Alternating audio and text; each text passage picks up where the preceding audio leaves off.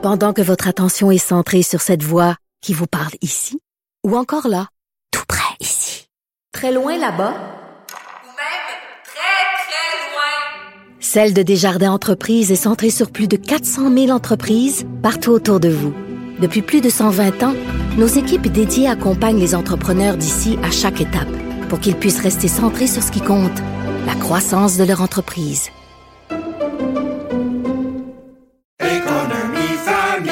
Ici Ricardo. Et Émilie, marchand d'IGA. On a envie de vous inspirer à bien manger. À moins de 5 la portion. Suffit de repérer les produits valeurs sûres et de les cuisiner avec une de nos recettes. Les valeurs sûres, c'est bien pensé, hein? Bien sûr! Détails sur IGA.net.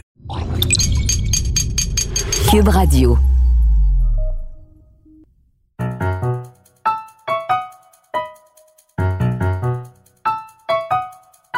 Ici Mathieu Bocoté et bienvenue aux Idées mènent le monde.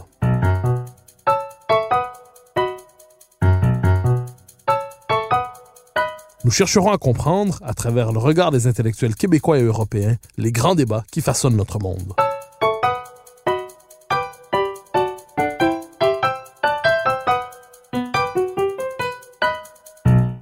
La présente course à la direction du Parti québécois met de l'avant des candidats avec une vraie réflexion sur l'avenir du Québec. Et celui que je rencontre aujourd'hui ne fait pas exception. Guy Nantel s'est fait connaître des Québécois comme humoriste, mais il était l'un des seuls dans sa profession à toucher des thèmes politiques et sociaux, et à le faire sous le signe d'une critique de politique. Il y a quelques années, il a livré le fond de sa pensée dans Je me souviens de rien, au livre de réflexion politique. Et il y a quelques mois, il a décidé de faire le saut en politique dans l'espoir de diriger le Parti québécois au nom de clair engagement souverainiste. C'est pour mieux connaître sa vision du Québec et du nationalisme que je le rencontre aujourd'hui. Guy Nantel, bonjour. Salut. Alors, question première, question non pas pour provoquer, mais question tout à fait sincère. Euh, Est-ce que vous avez l'impression de vous lancer en politique en embrassant une maison en ruine? Vous parlez bien Du sûr Parti québécois. du Parti québécois spécifiquement et peut-être même du mouvement souverainiste Du en Parti général. québécois, du mouvement souverainiste, le Parti québécois qui était le principal porteur du nationalisme québécois pendant une quarantaine d'années, et aujourd'hui qui est un parti qui, plusieurs croient au bord de la disparition, on spécule sur son, sa possible disparition, son extinction, qui connaîtrait peut-être le sort de l'Union nationale hier. Ouais, je vous dirais qu'une maison en ruine, euh, c'est peut-être un peu exagéré, mais effectivement, c'est une maison qui a certainement besoin d'amour et besoin euh, d'affirmation, de, de ben, vraiment de, s'assumer. Euh, moi, c'est la raison pour laquelle je suis allé dans cette direction-là. J'ai jamais rêvé à une carrière politique en tant que telle, mais j'ai j'ai eu l'impression que on est rendu à un carrefour où euh, l'idée de la souveraineté, euh, soit qu'elle disparaît ou soit qu'elle s'assume, ce qu'elle n'est euh, en ce moment ni une ni l'autre, parce qu'on est un peu assis entre deux chaises, c'est-à-dire que le Parti québécois, dans les dernières élections, souhaitait surtout une gouvernance provinciale et de montrer qu'on était capable de bien gouverner une province à l'intérieur d'un Canada. Euh, mais je pense qu'il faut revenir à son ADN, euh, à son origine, et son origine, c'est un parti souverainiste. Donc, la gageure euh, que j'ai prise, c'est de me dire si on s'assume, euh, eh bien, des gens suivront, et si on ne s'assume pas, ben, il faut pas s'étonner après ça de dire les Québécois ne parlent plus de souveraineté. Il faut pas s'attendre à ce que les Québécois et le peuple soient la locomotive de, de ces idées-là. Il faut s'attendre à ce que si euh, les politiciens sont eux-mêmes gênés d'affirmer leurs euh, propres convictions, ben c'est sûr que ça emmène euh, ce genre de réflexe-là aussi dans la population, et le contraire est vrai. Donc, je serai de ceux euh, qui s'assument et qui parlent au nom des Québécois sans complexe et sans, sans gêne. Alors, depuis 1998, je- j'utilisais la formule de maison en ruine, mais je m'explique, depuis 1998, le Parti québécois, d'une élection à l'autre, n'a fait que perdre des votes. Au point, en 2007, d'avoir été un temps remplacé par l'ADQ comme principal parti nationaliste, tendance qui s'est confirmée dans les années suivantes avec son remplacement par la CAQ comme principal parti nationaliste. Euh, comment expliquez-vous cette, euh, ce déclassement progressif du Parti québécois? Euh, simplement par l'abandon de ses convictions souverainistes, mais si tel est le cas, la CAQ n'est pas souverainiste et récupère l'espace politique du nationalisme classique. Donc, comment expliquez-vous ce déclassement du Parti québécois en espace d'une vingtaine d'années? Je pense que la CAQ incarne parfaitement euh, là où on se trouve comme peuple en ce moment. C'est-à-dire que et ce qu'il faut comprendre, c'est que même dans notre histoire plus ancienne, on a été un peu euh, dépouillé de notre propre pouvoir. Dès le départ, la Nouvelle-France a été abandonnée par la couronne française. Après ça, on a été conquis. Quand on a été sous le régime anglais, le premier réflexe a été d'expulser les élites euh, francophones euh, de la Nouvelle-France et de les envoyer euh, en France. Donc, euh, de faire en sorte qu'on se trouvait dans un pays où il y avait surtout des paysans qui étaient très loin géographiquement les uns des autres et qui n'avaient pas d'esprit de cohésion et d'organisation.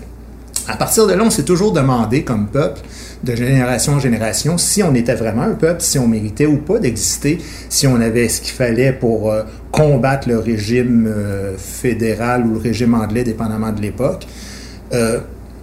Mais reste une chose, c'est qu'on n'a jamais abdiqué non plus. On s'est, toujours trouvé à être un peu euh, content de s'affirmer, mais en ne prenant pas tout à fait la place qu'on devrait prendre comme un peuple normal.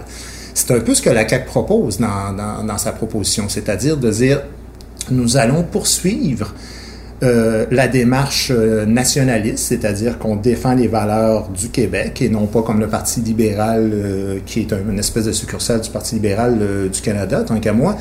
Mais en même temps, on défend quand même le fédéralisme, c'est-à-dire que s'il y a un référendum demain, on continue de vouloir rester dans le Canada, ce qui pour moi est un grand paradoxe, c'est-à-dire qu'on ne peut pas à la fois défendre le régime qui souhaite qu'on n'existe pas comme peuple et en même temps dire mais je vais continuer de vous défendre comme peuple. Donc, euh, ce qui a fait que dans les dernières années, euh, évidemment, tout le mouvement, bon, tout le PQ a descendu. Ben, je pense que ça part des, deux défaites référendaires, particulièrement celle de 95 qui a fait mal. Je pense que la déclaration euh, de, Jacques Parizeau et surtout la manière que ça a été fait a amené une espèce de, de, tâche au niveau de, de, nationalisme est devenu comme une forme de racisme au Québec, alors que, ironiquement, les gens qui affirment ça sont les premiers à défendre le nationalisme de toutes les nations du monde. Demander à ces gens-là ce qu'ils pensent de, de, de, la Palestine ou des Kurdes ou, ou, de la Catalogne ou des Aborigènes ou des Autochtones. Ils vont être les premiers défenseurs de, de l'affirmation de, de, ces, de ces différents peuples-là. Mais pour une raison un peu euh, étrange, euh, ils sont aussi les premiers à dire qu'on est raciste si on fait exactement la même chose, c'est-à-dire d'affirmer nos traditions, d'affirmer qu'on a un héritage, euh, un patrimoine et qu'on n'est pas une page blanche et un peuple qui arrive de Donc, euh, je pense qu'on. Euh, a eu un manque aussi de politiciens forts qui ont été capables de tenir tête, de ne pas être gênés, de ne pas avoir peur, de ne pas plier devant les menaces, devant les insultes et de dire ben, voici qui nous sommes, que ça vous plaise ou non.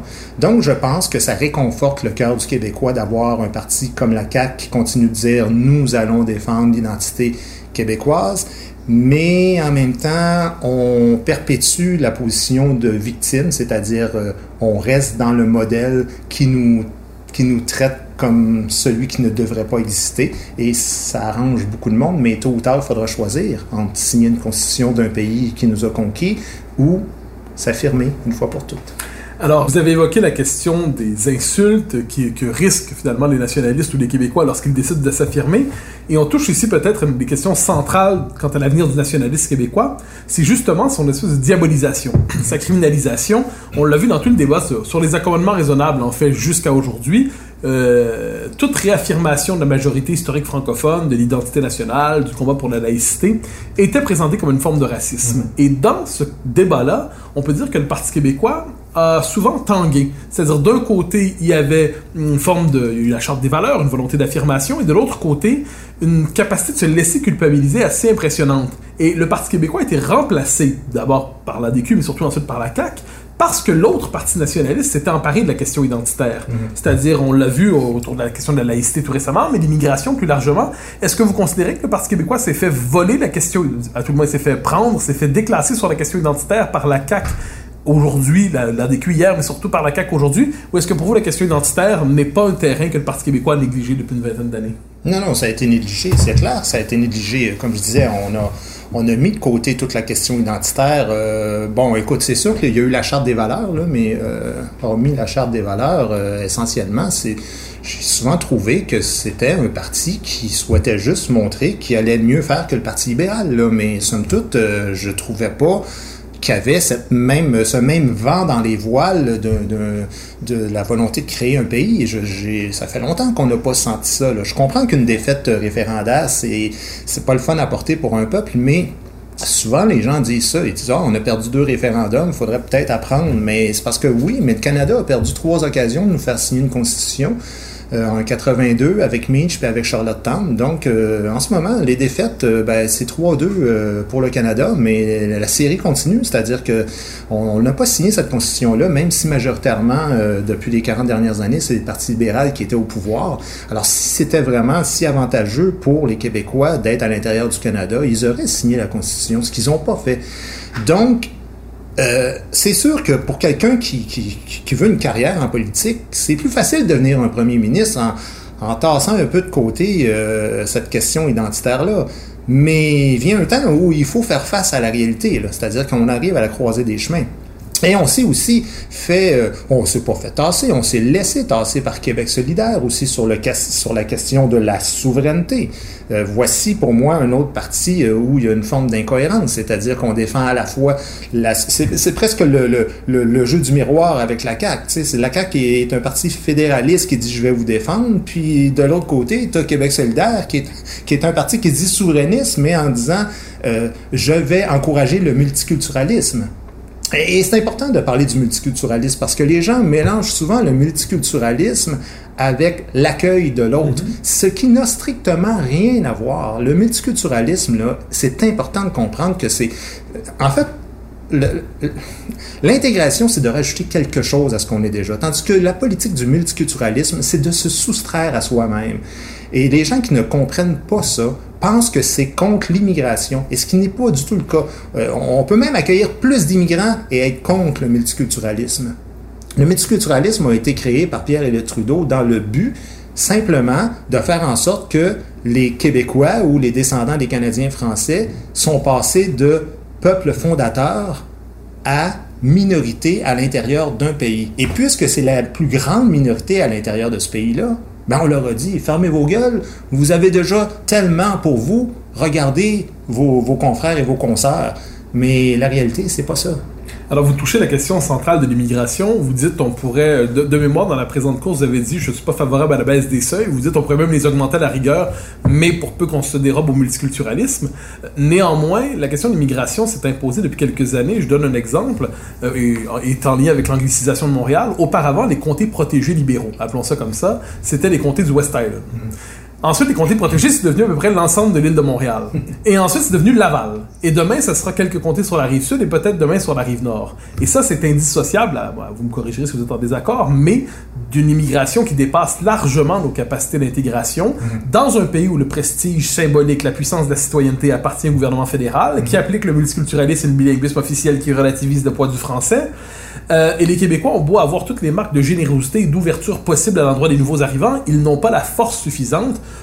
pour accueillir autant d'immigrants.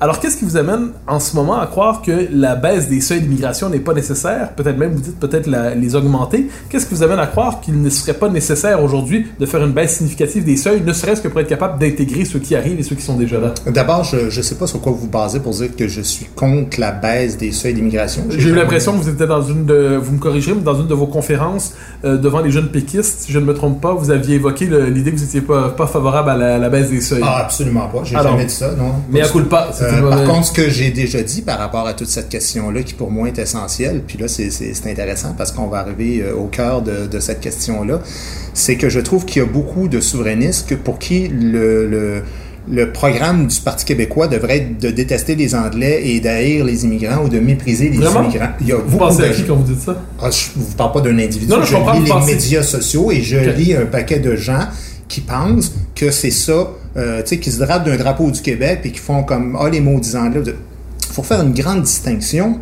entre les individus, le 5 ou 6% d'anglophones traditionnels qui vivent ici, et le régime canadien-anglais. C'est deux choses complètement différentes. Ce que j'ai dit par rapport à l'immigration, c'est que ce qui est très important et ce qui n'a jamais été fait, c'est d'avoir une vraie étude indépendante sur la question. Sur la question, mais autant quel est l'impact sur l'immigrant, quel est l'impact sur la société d'accueil, euh, pour, se poser les vraies questions, se, se demander comment ça se fait que le taux de chômage est deux fois plus grand, même en, en période de plein emploi chez les immigrants, se demander euh, maintenant, avec euh, la période de la COVID, euh, donc où il y a plus de, misère et de, problèmes de- d'emploi chez les Québécois, est-ce qu'on peut encore accueillir autant de, personnes? Donc, moi, le jeu de plus 10 000, moins 10 000, moins 2 000, je trouve qu'il y a comme une espèce de surenchère où tu veux te montrer nationaliste, tu dis je baisse les taux, et tu veux te montrer ouvert, tu dis je monte les taux. Ben, je, vous relance avec la question plus précisément. Quand dans l'histoire du Québec depuis 50 ans, on peut dire quand les péquistes prenaient le pouvoir, ils ramenaient des seuils plus autant de René Lévesque, ça tournait autour de 17 000, 20 000. Et quand les libéraux ont repris le pouvoir, et plus encore en 2003, là, il y a eu une, une augmentation programmée, systématique, à plus autour de 50 000, 55 000, Absolument. avec une idée claire dans leur esprit. C'était de marginaliser, oui, de noyer, de marginaliser le poids des francophones. Ce qui m'étonne toujours quand je regarde les souverainistes, le Parti québécois, puis même la CAQ de ce point de vue qui, qui a fait une baisse cosmétique des seuils, c'est que une fois que ça hausse, la baisse euh, est vue comme euh, arbitraire. Or, il y a des, vous évoquez des travaux, il y a eu ceux de Guillaume Marois, de Benoît Dubreuil, de Jacques Houle, euh, le livre de Jacques Houle assez récent, Disparaître, qui disent le seuil historique du Québec, ont le seuil d'intégration maîtrisable, c'est un peu en bas de 30 000. Or, j'ai l'impression, mais je, donc je vous relance là-dessus, qu'aujourd'hui, demeure un tabou autour de la question de l'immigration. Donc, le- le tabou du multiculturalisme a sauté. Le tabou de l'anglicisation a peut-être sauté, mais le lien entre immigration et anglicisation et immigration est un jour perte de poids tel du poids des francophones au Québec qui aurait beau voter à 65% pour le oui, puis 70% pour le oui, il serait bloqué. Ça, ce lien-là, on peine à le faire, j'ai l'impression. Et voilà pourquoi je vous relancer sur cette Et- question. La question du seuil est peut-être pas si arbitraire, elle est peut-être même essentielle. Non, non, puis moi, je, écoute, si vous me demandez à moi, j'ai bien l'impression qu'il faut les baisser, les seuils. Puis la raison pour laquelle je pense ça, mais, mais c'est important de faire la distinction. C'est pas parce que je pense ça que, voilà, j'ai raison. Je pense vraiment qu'il faut avoir des vraies études sérieuses sur le sujet, ce qui à peu près aucun politicien fait. C'est toujours un politicien qui veut se montrer ouvert, dit il faut, faut les monter, puis l'autre qui veut se montrer identitaire, il dit il faut les descendre. Tout ce que je dis, c'est un, il faut faire des vraies études, et, et, et deuxièmement, effectivement, tant et aussi longtemps qu'on est à l'intérieur du régime fédéral, ben forcément, les, les gens qui arrivent ici, euh, surtout ceux qui parlent pas français, ben on a vu, hein, la, la vérificatrice générale a dit que c'était catastrophique l'apprentissage du français, que 90% des gens qui suivent le cours le terminent et ne peuvent même pas s'exprimer en français, et trois quarts des gens qui devraient le suivre ne le suivent pas. Autrement dit, à peu près personne qui vient et qui l'apprend, sauf ceux évidemment qui connaissaient le français avant euh, leur arrivée. Euh, mais c'est certain qu'il faut considérer un paquet de données par rapport à la question de l'immigration, mais s'il n'y avait pas d'immigrants, imaginez-vous que pendant euh, 10 ans, 20 ans, il n'y a pas d'immigrants. Ça change pas une chose, c'est que tant et aussi longtemps que les Québécois, et ceux que j'appelle les Québécois ne sont pas que les descendants des Canadiens français, ceux qui sont nés ici, ceux qui sont issus de l'immigration. Donc le, le peuple québécois de 2020, tant et aussi longtemps qu'il ne prendra pas lui-même la décision de sa destinée, ben qu'on en entre moins ou plus, ça change strictement rien parce que ça doit, on doit être le moteur de ce mouvement-là. Et je trouve qu'on a souvent cette tendance-là, comme peuple, à à ne pas trop s'affirmer, à ne pas trop prendre notre place et ensuite d'avoir le réflexe de vouloir mettre la faute sur l'autre pour quelque chose que nous-mêmes, on n'a pas fait. Je vous relance une dernière fois sur ce thème-là avant d'aborder la question que vous avez dû aborder dans votre livre du rapport aux anglophones. Vous dites, peu importe le nombre euh, d'immigrants qui rentrent, en 1995, 61% des francophones ont voté oui et ça donnait 49,4 pour le oui. Aujourd'hui, 61% des francophones voteraient oui, ça donnerait peut-être euh, 47, et j'ai pas les chiffres en tête exactement, mais la proportion des francophones, Absolument.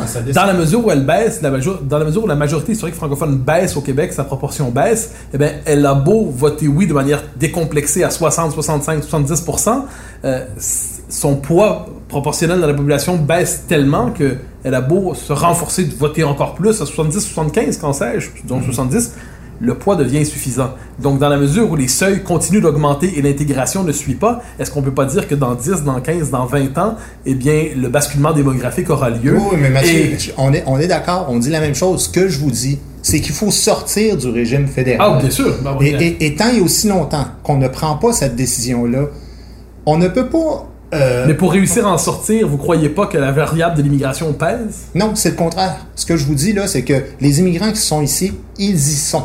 Il faut faire avec cette réalité-là. Tant et aussi longtemps que comme peuple, on ne prend pas notre responsabilité de dire d'abord et avant tout, il faut sortir de ce régime où en ce moment 22% des gens sont nés à l'extérieur du pays.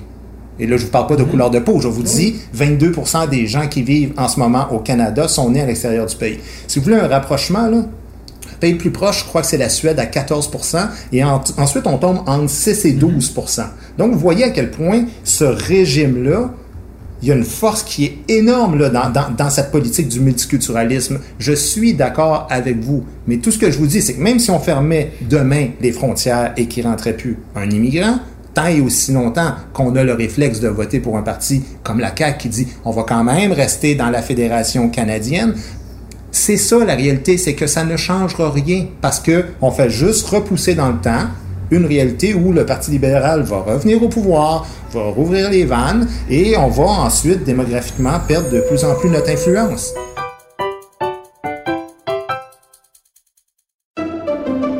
Pendant que votre attention est centrée sur cette voix qui vous parle ici, ou encore là, tout près ici, très loin là-bas, Ou même très, très loin. Celle de Desjardins Entreprises est centrée sur plus de 400 000 entreprises partout autour de vous. Depuis plus de 120 ans, nos équipes dédiées accompagnent les entrepreneurs d'ici à chaque étape pour qu'ils puissent rester centrés sur ce qui compte, la croissance de leur entreprise.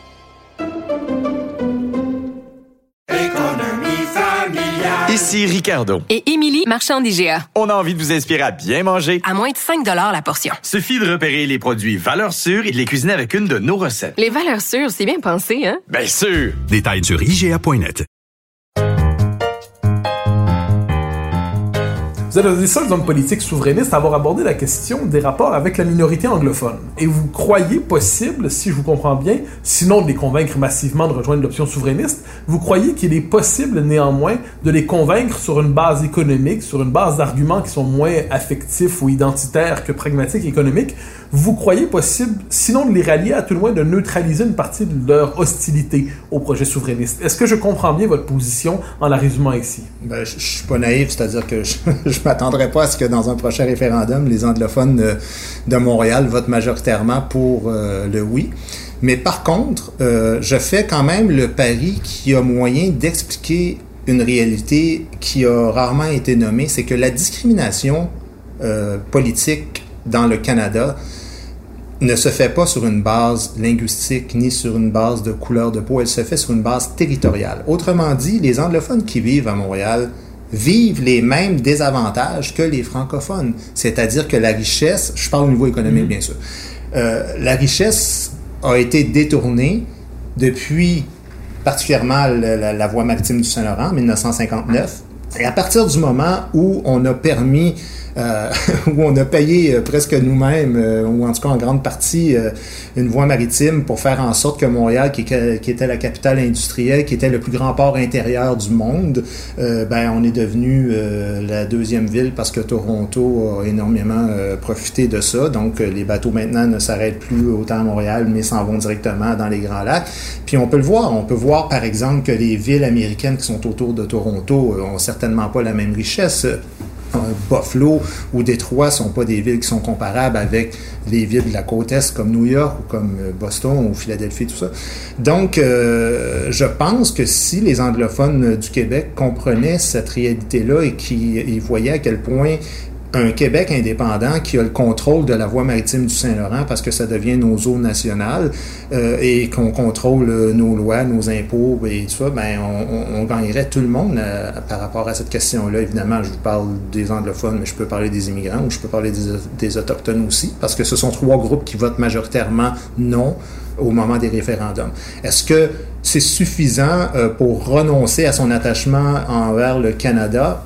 Peut-être pas. Euh, peut-être qu'il y a beaucoup d'anglophones qui diraient écoute, euh, il y a un prix à payer, je veux quand même continuer. Mais si on demeure la province la plus pauvre au Canada, ben, c'est d'abord et avant tout parce que on nous a demandé comme citoyens au Québec, et là je parle de tous les Québécois, de, bâtir deux nations, somme toute. C'est-à-dire que des, des, grands projets comme Hydro-Québec, on les finance nous-mêmes, alors que le pétrole albertain, on le finance avec l'argent des Canadiens. Et c'est pour ça ensuite, quand j'entends les Albertains dire Hey, c'est notre pétrole, puis mais de votre pétrole, vous seriez pas capable d'aller le chercher si vous n'aviez pas la part de tous les Canadiens, dont les Québécois. Et c'est tout à fait normal qu'on touche une partie euh, indirectement par la péréquation de cet argent-là. Et c'est aussi tout à fait normal qu'on ne vous envoie pas une partie de nos profits d'Hydro-Québec parce qu'on a nous-mêmes bâti cette société-là. Mais si on nous demande de construire deux États, ben, c'est normal qu'on finisse par comprendre qu'il y a un gouvernement qui est en trop et ce sera jamais celui du Québec parce que celui-là sera jamais éliminé. Donc, il faut forcément que les anglophones acceptent en partie cette réalité-là. Alors, vous avez envisagé, dans l'idée de réussir à convaincre la communauté anglophone, ou à tout le moins de l'amadouer partiellement, euh, de donner certains gestes identitaires, entre guillemets, peut-être même, euh, vous me corrigerez si je me trompe, mais de faire un changement de drapeau du Québec pour être capable de leur tendre la main, c'est-à-dire qu'ils se reconnaissent dans le drapeau tel qu'il serait modifié. Est-ce que c'est une boussole à laquelle vous, euh, demeurez accroché aujourd'hui, ou pour vous la question du drapeau, parce que j'ai eu quelques, quelques querelles et, critiques autour de ça, est-ce que vous avez laissé ça de côté ou vous croyez encore qu'on doit modifier le drapeau dans l'espoir de gagner euh, l'adhésion symbolique des anglophones au cadre, au cadre québécois? Les gens sont très euh, sensibles aux symboles. On l'a vu avec l'histoire du drapeau à la Saint-Jean, ce qui peut sembler un paradoxe pour bien des gens que je défende ça et que j'ai fait ce, type d'affirmation-là. Moi, j'ai jamais dit que j'allais changer le drapeau du Québec. C'était pas ça mon, point de vue. Par contre, je demande, c'est- surtout une, euh, une question qui a été euh, soulevée sous forme un peu de provocation pour euh, les Québécois francophones et blancs même, les descendants des Canadiens français, de leur demander de se positionner à un moment donné sur l'idée que vous arrêtez pas de dire les anglophones sont pas avec nous, les immigrants sont pas avec nous, les autochtones sont pas avec nous. Ce fameux nous là, s'il était élargi à tous ces groupes-là et qu'on formait une seule nation, autrement dit, si dans un futur référendum, les anglophones, et c'est purement théorique, mais si les anglophones votaient majoritairement pour le référendum. Et si les immigrants faisaient la même chose, et si les autochtones faisaient la même chose, autrement dit, qu'ils acceptaient de nous tendre la main et de dire, on comprend la légitimité de ce projet-là et on comprend même les arguments économiques que j'ai donnés un peu plus tôt, vous n'arrêtez pas de dire, ces gens-là ne viennent pas. Mais s'ils venaient, est-ce que vous seriez ouvert à faire de la place à ces gens-là sur un drapeau? Est-ce que vous seriez ouvert, par exemple, à garantir aux anglophones de Montréal euh, qu'ils ont encore les mêmes droits qu'à l'intérieur de la province de Québec, c'est-à-dire d'être servis en anglais dans les régions où euh, le nombre est suffisant et tout ça.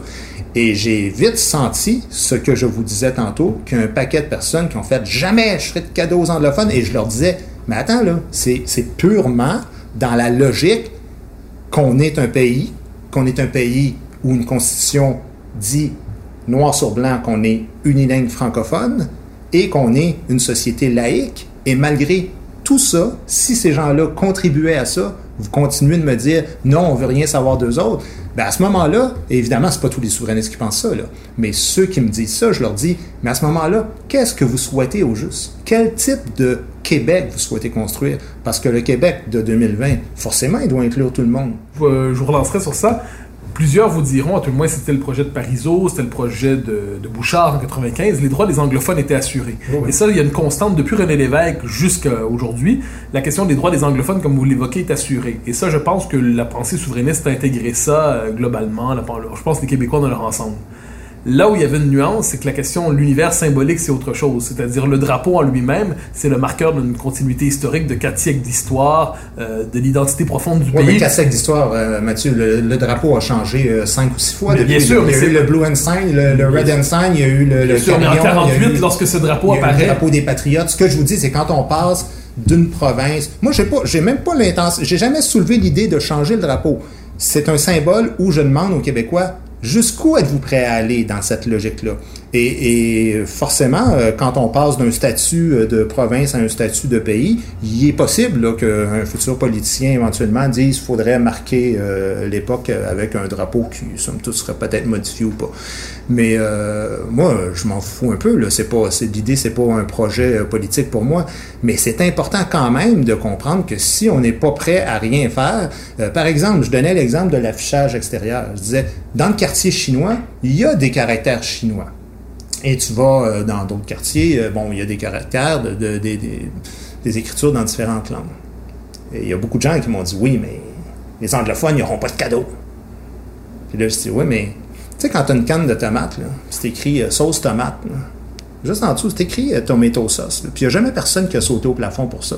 Jamais entendu personne dire c'est scandaleux, tout ça. Ce que je dis, c'est si on accepte de vivre avec des gens qui seraient prêts à faire des concessions, dites-moi, donnez-moi des arguments, dites-moi de quelle manière je peux aller les voir et leur parler de votre ouverture à vous aussi? Donc, vous, vous- juste pour être certain de bien comprendre, vous, vous pensez la possibilité de changer l'affichage linguistique à Montréal, puisque l'anglais est déjà présent euh, avec la loi, euh, je, je perds le nom de la loi au moment où je veux le dire, mais la, la loi du deux tiers, un tiers, c'est-à-dire euh, 86, je crois. c'est deux tiers, un tiers. C'est-à-dire, en gros, l'anglais est partout présent. Euh, J'ai pas l'impression que l'anglais soit absent de l'affichage à Montréal. Absolument. Mais pour vous, euh, pour marquer un geste d'ouverture supplémentaire, il serait possible de changer les dispositions Ben, d'affichage. D'abord, moi, j'ai rien à changer parce que l'affichage est déjà.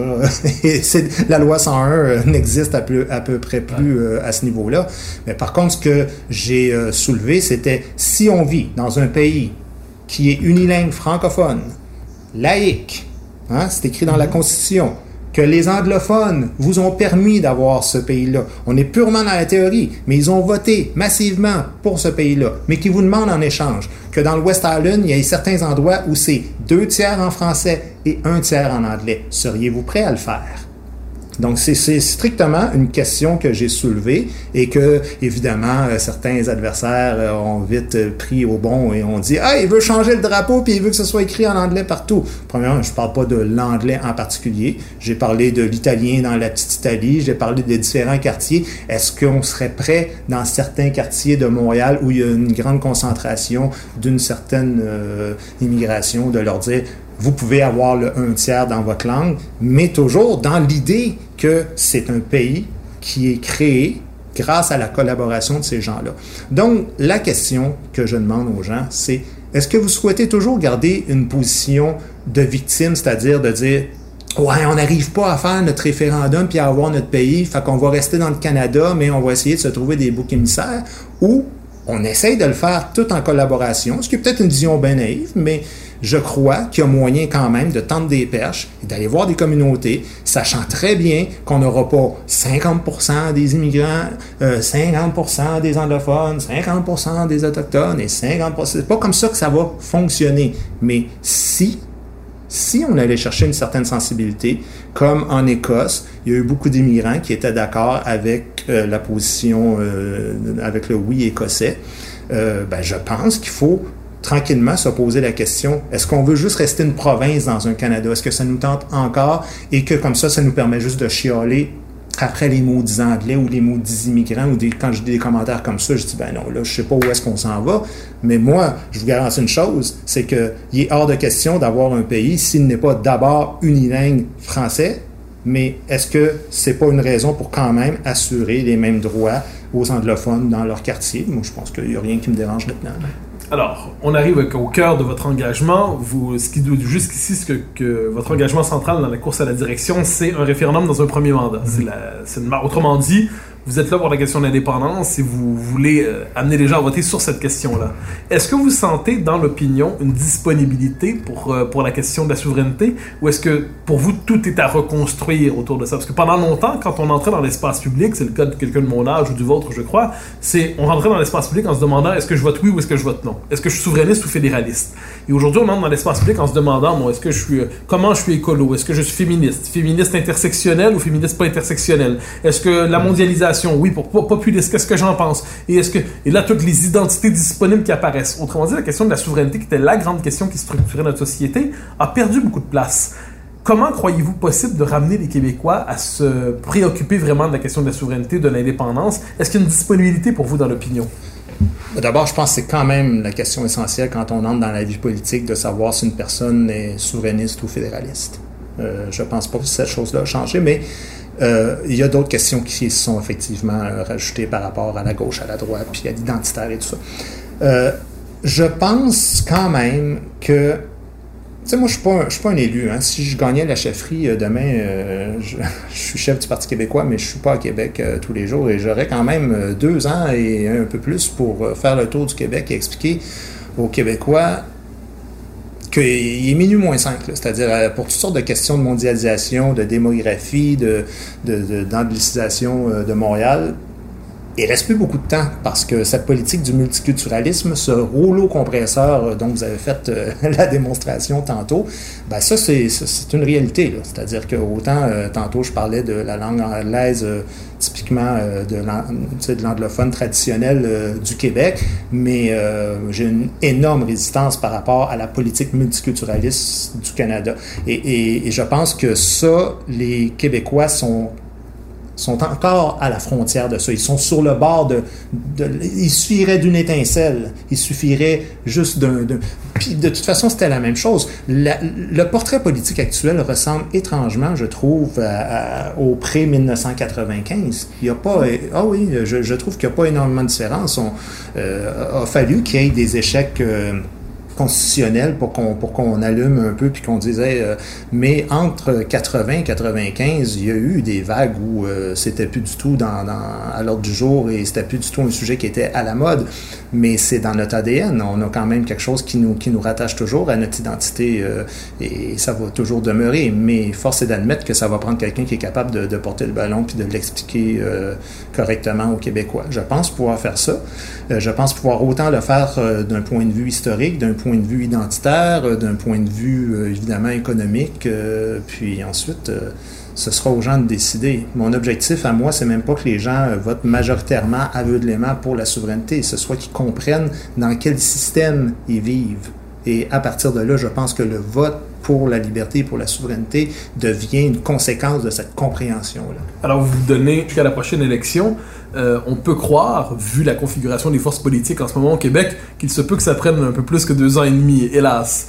Euh, Est-ce que pour vous, vous avez l'idée qu'il est possible, vous parlez d'un déclic aussi, vous dites qu'il se pourrait qu'assez rapidement les gens comprennent dans quelle situation on se trouve.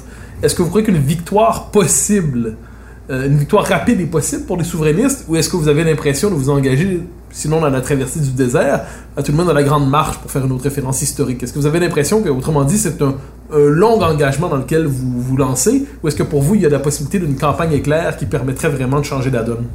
C'est une possibilité qu'on ne gagne pas la prochaine élection. Euh, quand on fait euh, quand on fait le saut en politique, on souhaite gagner, on fait tout pour gagner.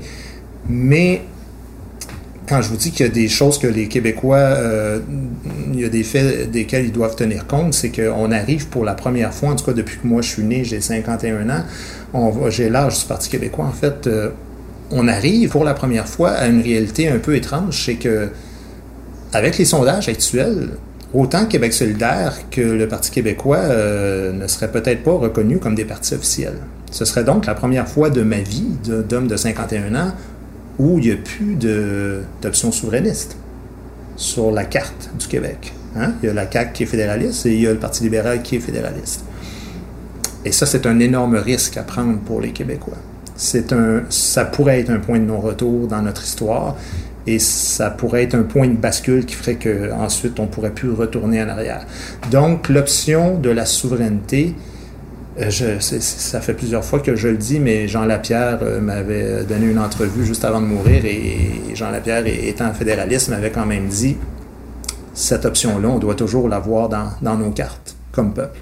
Parce que quand on l'aura pu, c'est une question de temps après ça pour qu'on dégringole. Ça ne sera pas en 10 ans peut-être, mais quand on regarde Statistique Canada qui nous dit que dans 15 ans, par exemple, 69% des Québécois vont être francophones, mais on sera quand même passé en quelques années ou en quelques décennies de 85 à, à presque deux tiers.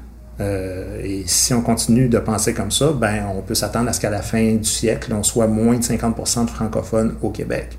Et ça, c'est terminé après. Alors, vous avez, pour construire cette offre, euh, cette offre souverainiste, vous êtes dans une situation particulière où une partie des électeurs souverainistes se sont tournés vers QS.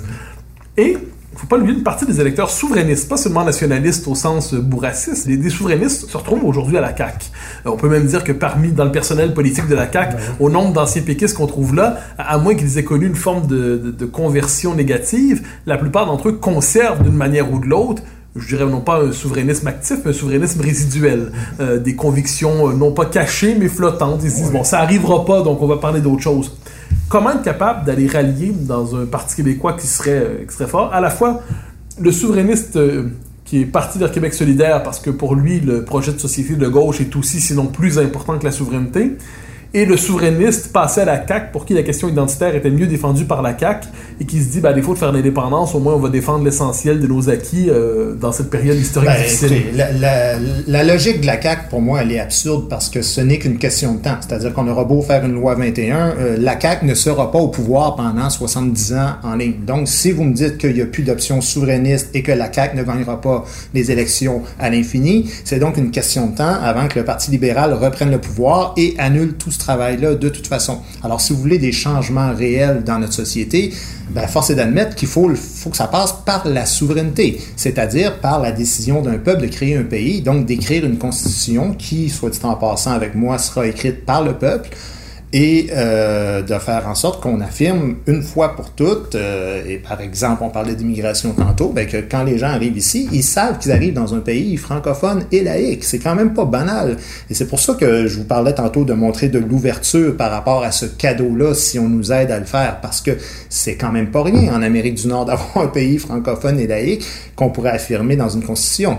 Euh, tu sais, la vie change. Le- le- les, temps bougent. Il faut se souvenir qu'en 2014-2015, c'était Parti québécois qui était sur le bord d'absorber la CAQ. Souvenez-vous, là, ça fait pas euh, longtemps de ça. Hein? Ça fait à peine euh, peut-être six ans. Euh, donc la CAQ qui était très faible à ce moment-là. Qui aurait dit que Trudeau allait gagner en 2015 alors que je me souviens, j'étais allé faire un vox pop à Toronto trois semaines avant et c'était Thomas Mercer qui était sur le bord de, de rentrer à l'élection et euh, Justin Trudeau était troisième dans les sondages. Même chose pour Donald Trump. Tout le monde disait qu'il avait moins de 10% de chances de gagner.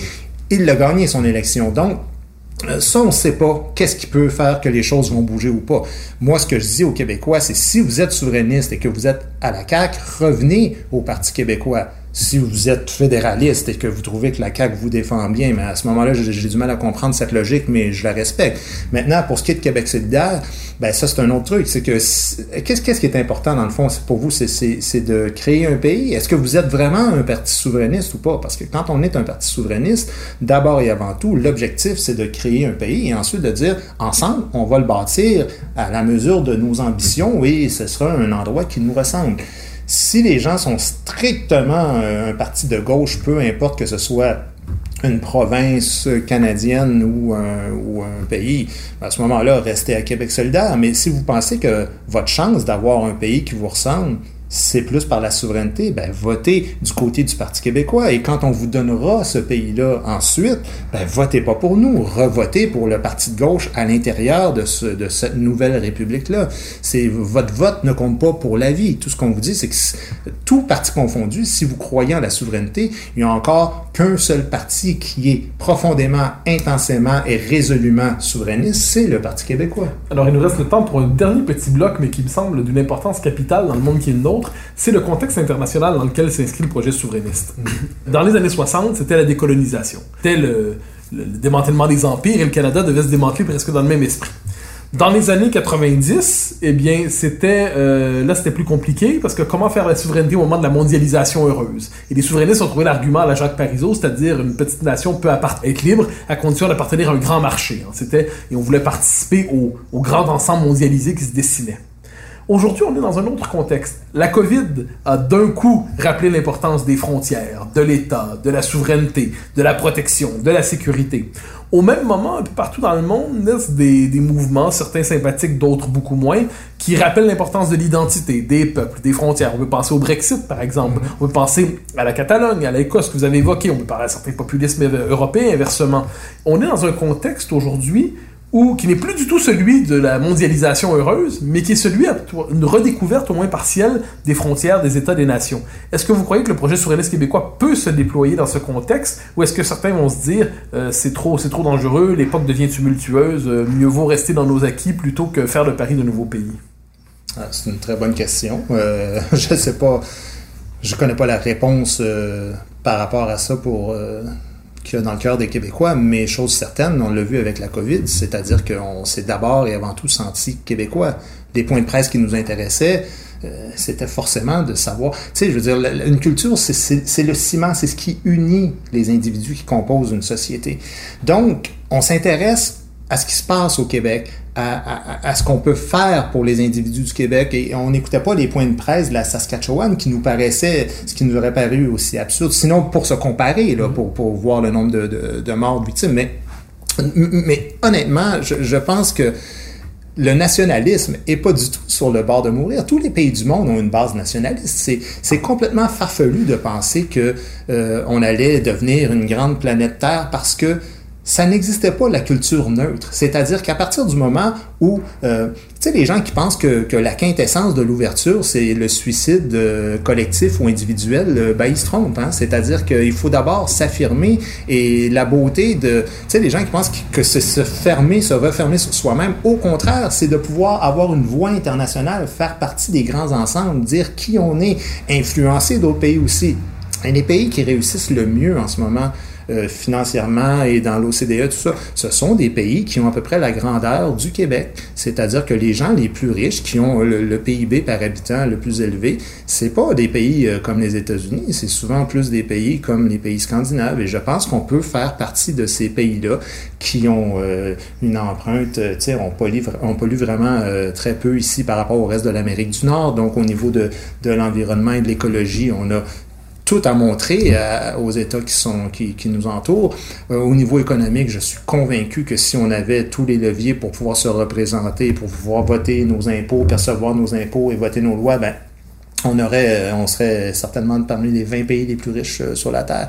Mais il faut y croire. Il faut y croire et il n'y a personne qui nous donne ça parce que la liberté, c'est quelque chose qu'on va chercher. C'est pas un cadeau qu'on reçoit. Dans la vie, on n'a pas ce qu'on mérite, on a ce qu'on négocie. Et si on prend une position où on attend un cadeau de quelqu'un, si on attend la compréhension, l'ouverture et la tolérance du Canada anglais, non, ça n'arrivera pas. Si on prend position et qu'on dit voici qui nous sommes, et peut-être ensuite qu'on refera un- un- une entente avec le Canada. Moi, j'ai rien contre ça, mais ce sera une entente juste et équitable à partir de deux peuples distincts. Et ce sera une vraie forme de confédération comme l'Union européenne peut unir des pays ensemble et qu'on mette en commun différentes dépenses. Mais en ce moment, c'est pas ça qu'on fait. En ce moment, on se, fait petit puis on laisse un- une autre nation décider pour plus de la moitié de nos impôts et de nos décisions. Guy Nantel, je vous remercie infiniment pour votre passage aux idées mènent le monde et bonne chance pour la fin de la course. Grand plaisir, merci.